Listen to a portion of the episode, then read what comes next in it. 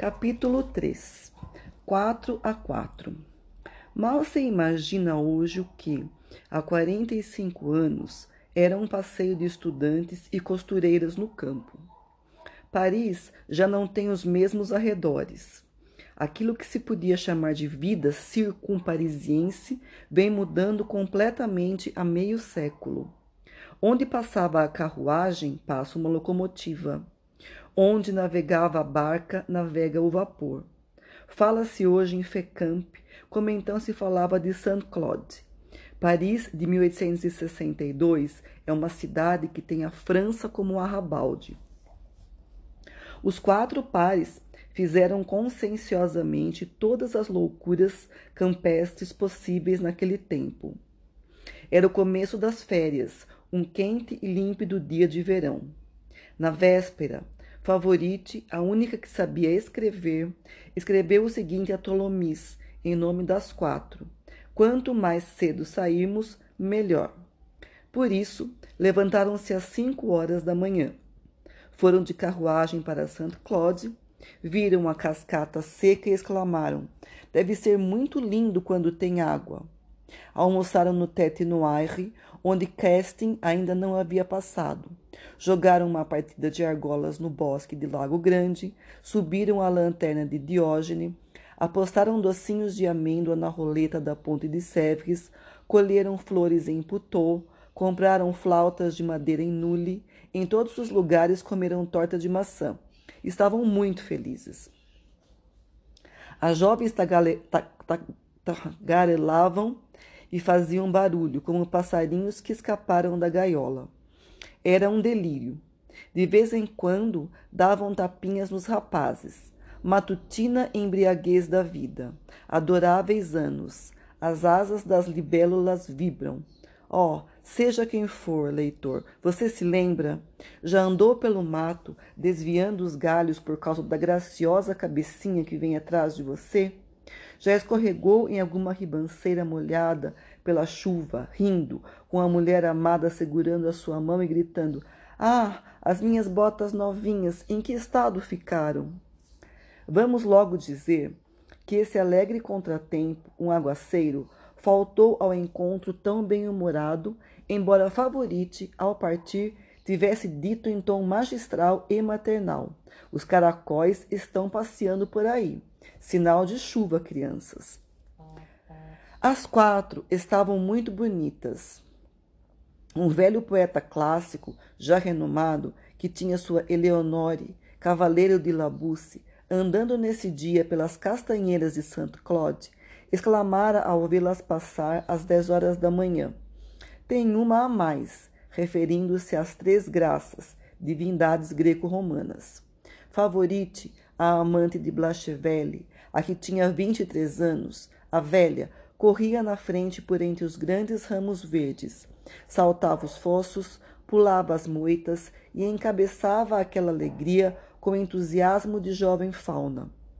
Zefina e Dália que o acaso fizeram belas, de modo que juntas sobressaíam mais e se completavam, não se largavam, mais por instinto de vaidade do que por amizade, e encostadas uma à outra tinham pose de inglesas. Acabavam de aparecer os primeiros keepsakes, livros ilustrados, contendo extratos sentimentais escolhidos. A melancolia despontava para as mulheres, do mesmo modo que mais tarde o bironismo para os homens, e os cabelos do sexo amável começavam a usar-se soltos. Zefine e Dália estavam de cachos. Listolier e Fameuil, discutindo sobre seus professores, explicavam a Fantine a diferença que havia entre Delvincourt e Blondeau. Blachevelle parecia ter sido criado expressamente para levar debaixo do braço, aos domingos, o chale de favorite. Tholomyès ia atrás, dominando o grupo.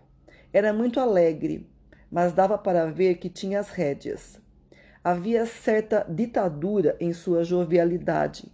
Seu ornamento principal eram umas calças escuras bem largas, com presilhas de cobre. Trazia na mão uma enorme bengala que custara duzentos francos, e como permitia-se tudo, Tinha na boca uma coisa estranha chamada charuto. Como nada para ele era sagrado, fumava. Esse Tholomyès é surpreendente, diziam os outros com veneração. Que calças, que energia! Quanto a Fantine, era a própria alegria. Seus esplêndidos dentes, inquestionavelmente, tinham recebido de Deus a função de sorrir. Preferia trazer na mão, mais do que na cabeça, seu pequeno chapéu de palha com longas fitas brancas. Seus espessos cabelos louros, propensos a flutuar e facilmente desatar, o que a obrigava a prendê-los o tempo todo, pareciam ter nascido para a fuga de Galateia por entre os salgueiros. Seus lábios rosados tagarelavam com encanto. Os cantos da boca, voluptuosamente salientes, como nas antigas carrancas de Erígone, pareciam encorajar a audácia. Mas seus longos cílios baixavam-se discretamente, como que para abafar a provocação dos lábios. Tudo o que vestia tinha um algo que cantava e fulgurava. Usava um vestido de lã cor de malva, botinhas amarronzadas, cujos cordões se cruzavam em X sobre a fina meia branca. E essa espécie de Spencer de Musseline, invenção marselhesa, cujo nome, Canezu, corruptela de Quinzatu, pronunciada a Canabiere, significava bom tempo, calor e meio-dia. As outras três, menos tímidas, como dissemos, trajavam vestidos decotados, o que no verão, por baixo de chapéus cobertos de flores, é extremamente gracioso e provocador. Mas, ao lado desses trajes ousados, o canezô da loira Fantine, com suas transparências, indiscrições e reticências, escondendo e mostrando ao mesmo tempo, parecia uma provocadora descoberta da decência, e o famoso Tribunal do Amor, presidido pela Viscondessa de Sete, de olhos verde-mar, talvez desse o prêmio de sedução àquele canezou que concorria para a castidade. O mais ingênuo é às vezes o mais sábio. Isso acontece. Vista de frente, brilhante e de perfil, delicada, olhos azuis escuros, pálpebras grandes, pés pequenos e arqueados, pulsos e tornozelos admiravelmente torneados, pele branca, mostrando algumas ramificações azuladas das veias, faces infantis e viçosas, pescoço, pescoço robusto como de Juno, nunca forte e flexível, ombros como que modelados por Custom, tendo no centro uma voluptuosa cavidade visível através da musseline, uma alegria melancólica, formas estruturais delicadas. Assim era Fantine. Sob aqueles tecidos e fitas entrevia-se uma estátua e dentro dessa estátua uma alma. Fantine era bela, sem ter muita consciência disso. Os raros pensadores misteriosos sacerdotes do belo, que confrontam silenciosamente todas as coisas com a perfeição, entreveriam naquela jovem costureira, através da transparência da graça parisiense, a antiga eufonia sagrada. Aquela filha das sombras possuía nobreza de raça. Era bela em duas frentes, estilo e ritmo. O estilo é a forma do ideal, o ritmo, seu movimento. Dissemos que Fantine era a personificação da alegria. Fantine era igualmente a personificação do pudor. Para um observador que a estudasse atentamente, o que se desprendia dela, através de toda a embriaguez da idade, da estação e do namoro, era uma irresistível expressão de comedimento e modéstia. Ficava sempre um tanto admirada, e a inocência dessa admiração é a nuance que separa Psique de Vênus. Fantine tinha os longos, alvos e delgados dedos da vestal que revolve as cinzas do fogo sagrado com um alfinete de ouro. Embora, como em breve verão, ela nada tivesse recusado a Tholomyès, seu rosto em repouso era soberanamente virginal. Uma espécie de grave e quase austera dignidade tomava subitamente conta dela em alguns momentos. e não havia coisa mais singular e embaraçosa do que ver a alegria repentinamente extinguir-se nela, dando lugar, sem transição, ao recolhimento. Essa súbita gravidade, às vezes severamente acentuada, parecia o desdém de uma deusa. Sua fronte, seu nariz e seu queixo ofereciam aquele equilíbrio de linhas, diferente do equilíbrio de proporções, do qual resulta a harmonia do rosto. No intervalo tão característico que separa a base do nariz do lábio superior, tinha essa imperceptível e graciosa curvinha, misterioso sinal de, da castidade que fez Barberousse apaixonar-se por uma Diana encontrada nas escavações de Icônio. O amor é um delito, muito bem. Fantine era a inocência boiando sobre o delito. Capítulo 4 Tholomyès está tão alegre que canta uma canção espanhola. Aquele dia foi, do começo ao fim, uma aurora. Toda a natureza parecia repousar e sorrir. Os canteiros de Saint-Claude exalavam perfumes. A brisa do Sena agitava brandamente as folhas. Os galhos gesticulavam ao vento. As abelhas saqueavam os jasmins. As borboletas pousavam aos bandos nas mil folhas, trevos e aveias. No augusto parque do rei da França, via-se um bando de vagabundos, os pássaros. Os quatro alegres pares resplandeciam confundidos com o sol, os campos, as flores e as árvores. E no meio dessa comunhão de paraíso, falando, cantando, correndo, dançando, caçando borboletas, colhendo campainhas, molhando as, as meias cor-de-rosa nas ervas, todas elas viçosas, loucas, sem maldade, recebiam, de quando em quando, beijos de todos, exceto Fantine, encerrada em sua vaga resistência sonhadora e arisca, porque amava. Você está sempre esquisita, dizia-lhe Favorite. Assim é a alegria. A passagem desses casais felizes é um profundo apelo à vida e à natureza, fazendo brotar de tudo a carícia e a luz. Houve uma vez uma fada que fez os prados e as árvores expressamente para os enamorados. Daí essa eterna escola campestre de amantes, que sempre recomeça e que há de durar enquanto houver campos e estudantes. Daí a popularidade da primavera entre os pensadores, o patrício e o plebeu, o duque, o par e o magistrado, as pessoas da corte e as da cidade, como se dizia antigamente, são todos súditos dessa fada. Risos, procuras, uma claridade de apoteose iluminando a atmosfera. Que transfiguração a do amor! Os escreventes de cartório são deuses. E os gritinhos, as perseguições na relva, os abraços furtados, a gíria que se torna melodiosa, as adorações que se mostram no modo de pronunciar uma sílaba, essas cerejas arrancadas de uma boca a outra, tudo isso flameja e passa nas glórias celestes. As jovens formosas fazem um doce desperdício de si mesmas pensam que isso jamais acabará. Os filósofos, os poetas, os pintores contemplam essas êxtases sem saber o que fazer com eles. Tal é seu deslumbramento. A partida para Citerre, exclama Watteau.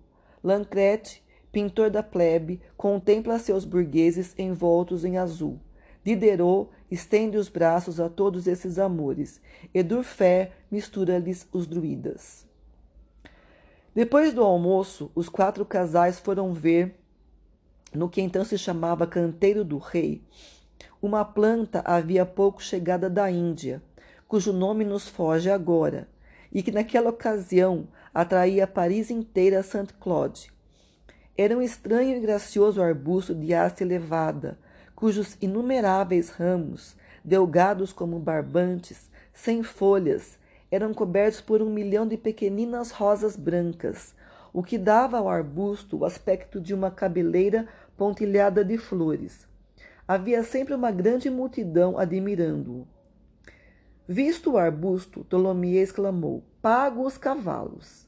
E combinando o preço com o dono dos animais, estavam de volta por Vanves e Issi.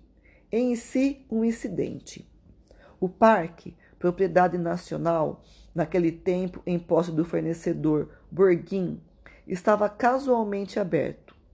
Entraram, visitaram o anacoreta autômato em sua gruta, experimentaram os pequenos efeitos misteriosos da famosa sala dos espelhos, lasciva armadilha digna de um sátiro que se tornou milionário, ou de Turcaré, metamorfoseado em Príapo. Empurraram com energia o grande balanço preso aos dois castanheiros celebrados pelo abade de Bernice. Enquanto balançava cada uma das jovens, o que fazia entre risos esvoaçar suas saias, Tholomyès, meio espanhol, pois Toulouse, na França, é primo de Tolosa, na Espanha, cantava uma melancólica e antiga canção galega, provavelmente inspirada por alguma linda moça balançando com força sobre uma corda entre duas árvores. Soy de Badajoz, amor me llama, toda mi alma es en mis ojos, porque enseñas a tus piernas. Sou de Badajoz, o amor me chama, Toda a minha alma está em meus olhos, porque me mostra tuas pernas. Só Fantine não quis balançar-se. Não gosto que digam coisas desse tipo, resmungou Favorite, meio zangada. Após deixarem os cavalos, novo prazer. Atravessaram o Sena de barco e, de Passy, foram a pé até Etoile. Como se recordam, eles estavam a pé desde as cinco horas da manhã. Mas e daí? Não existe cansaço aos domingos. No domingo, o cansaço não trabalha, dizia Favorite. Por volta das três horas, os quatro casais, muito felizes, despencavam pela montanha russa, interessante construção que então ocupava as alturas de Benjoan e cuja silhueta tortuosa se avistava por cima das árvores dos Champs-Élysées. De vez em quando, Favorite exclamava: E a surpresa? Quero a surpresa. Tenham paciência, respondia Tholomyès. Capítulo 5 No restaurante Bombarda. Acabado o divertimento da montanha russa, pensavam no jantar.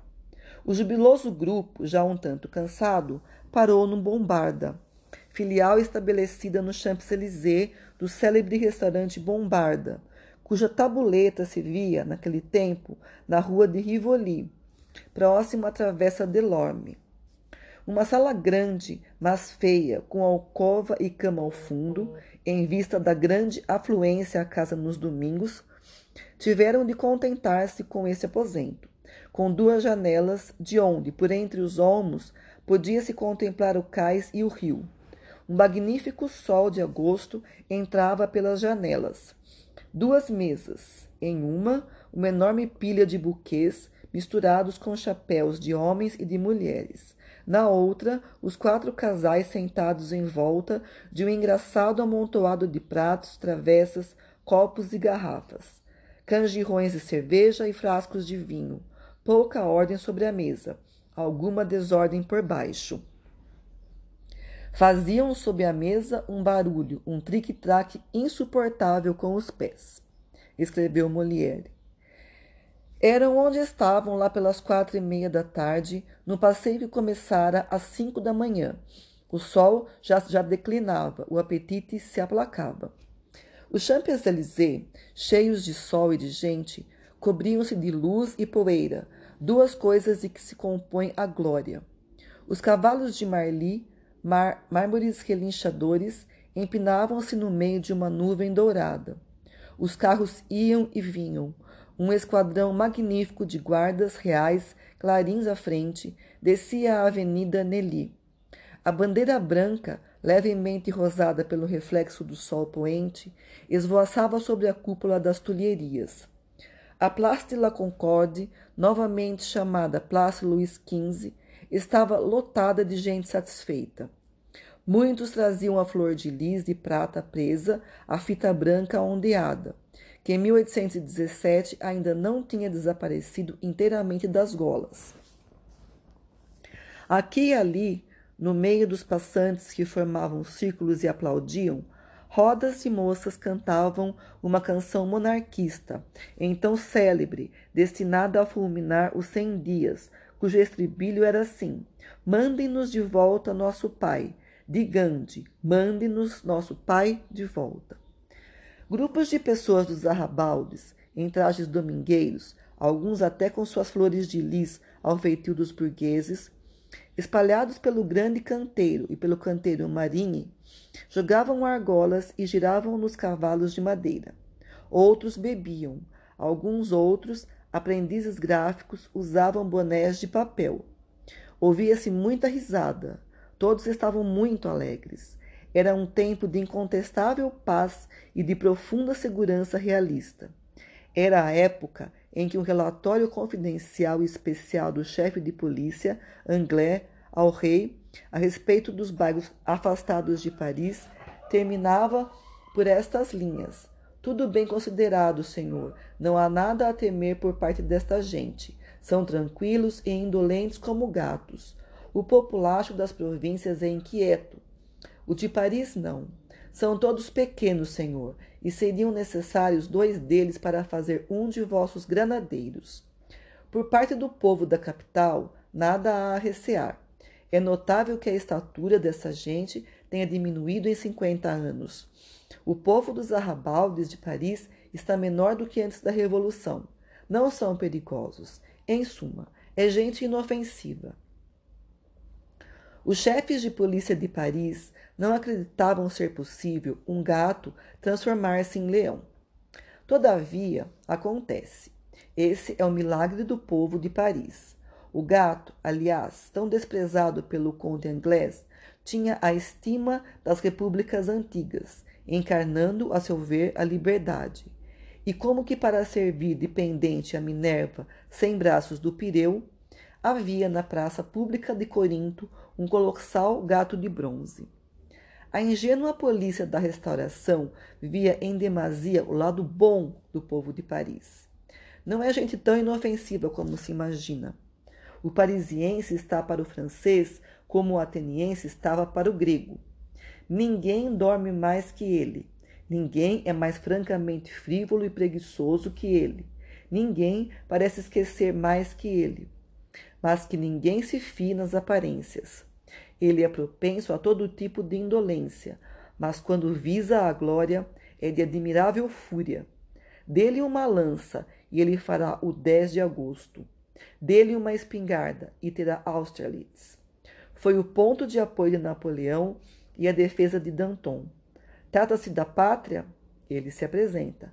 Trata-se da liberdade? Levanta barricadas. Cuidado! Seus cabelos cheios de cólera tornam-se épicos. Sua blusa transforma-se em clâmide. Cuidado! Da primeira rua greneta, símbolo de resistência, que vier, fará uma forca. Ao chegar a hora, o parisiense dos arredores cresce. O homem pequeno se eleva. Sua expressão parece terrível. Sua respiração torna-se tempestade, e do seu débil peito saem rajadas capazes de abalar as dobras dos Alpes. É graças a esses parisienses, juntamente com os exércitos, que a revolução conquista a Europa. Sua alegria é cantar. Faça uma canção proporcional à sua natureza e verá. Enquanto tiver como refrão apenas a Carmagnole, só conseguirá derrubar Luís XVI. Faça-o cantar a Marselhesa, e ele libertará o mundo. Escrita essa nota à margem do relatório inglês, retornemos aos nossos quatro casais. Como dizíamos, o jantar terminava. Capítulo 6 Capítulo em que todos se adoram. Conversas de mesa, conversas de amor, tão impalpáveis umas como as outras. As conversas de amor são nuvens, as conversas de mesa são fumaça. Fameil e Dália cantarolavam. Tholomyès bebia, Zefine ria. Fantine sorria. Listolier soprava uma flauta de madeira comprada em Saint-Claude. Favorite olhava eternamente para Blachevelle e dizia: Blachevelle, eu te adoro. Isso levou a uma pergunta por parte de Blachevelle. O que você faria, Favorite, se eu deixasse de amá-la? Eu? Exclamou Favorite.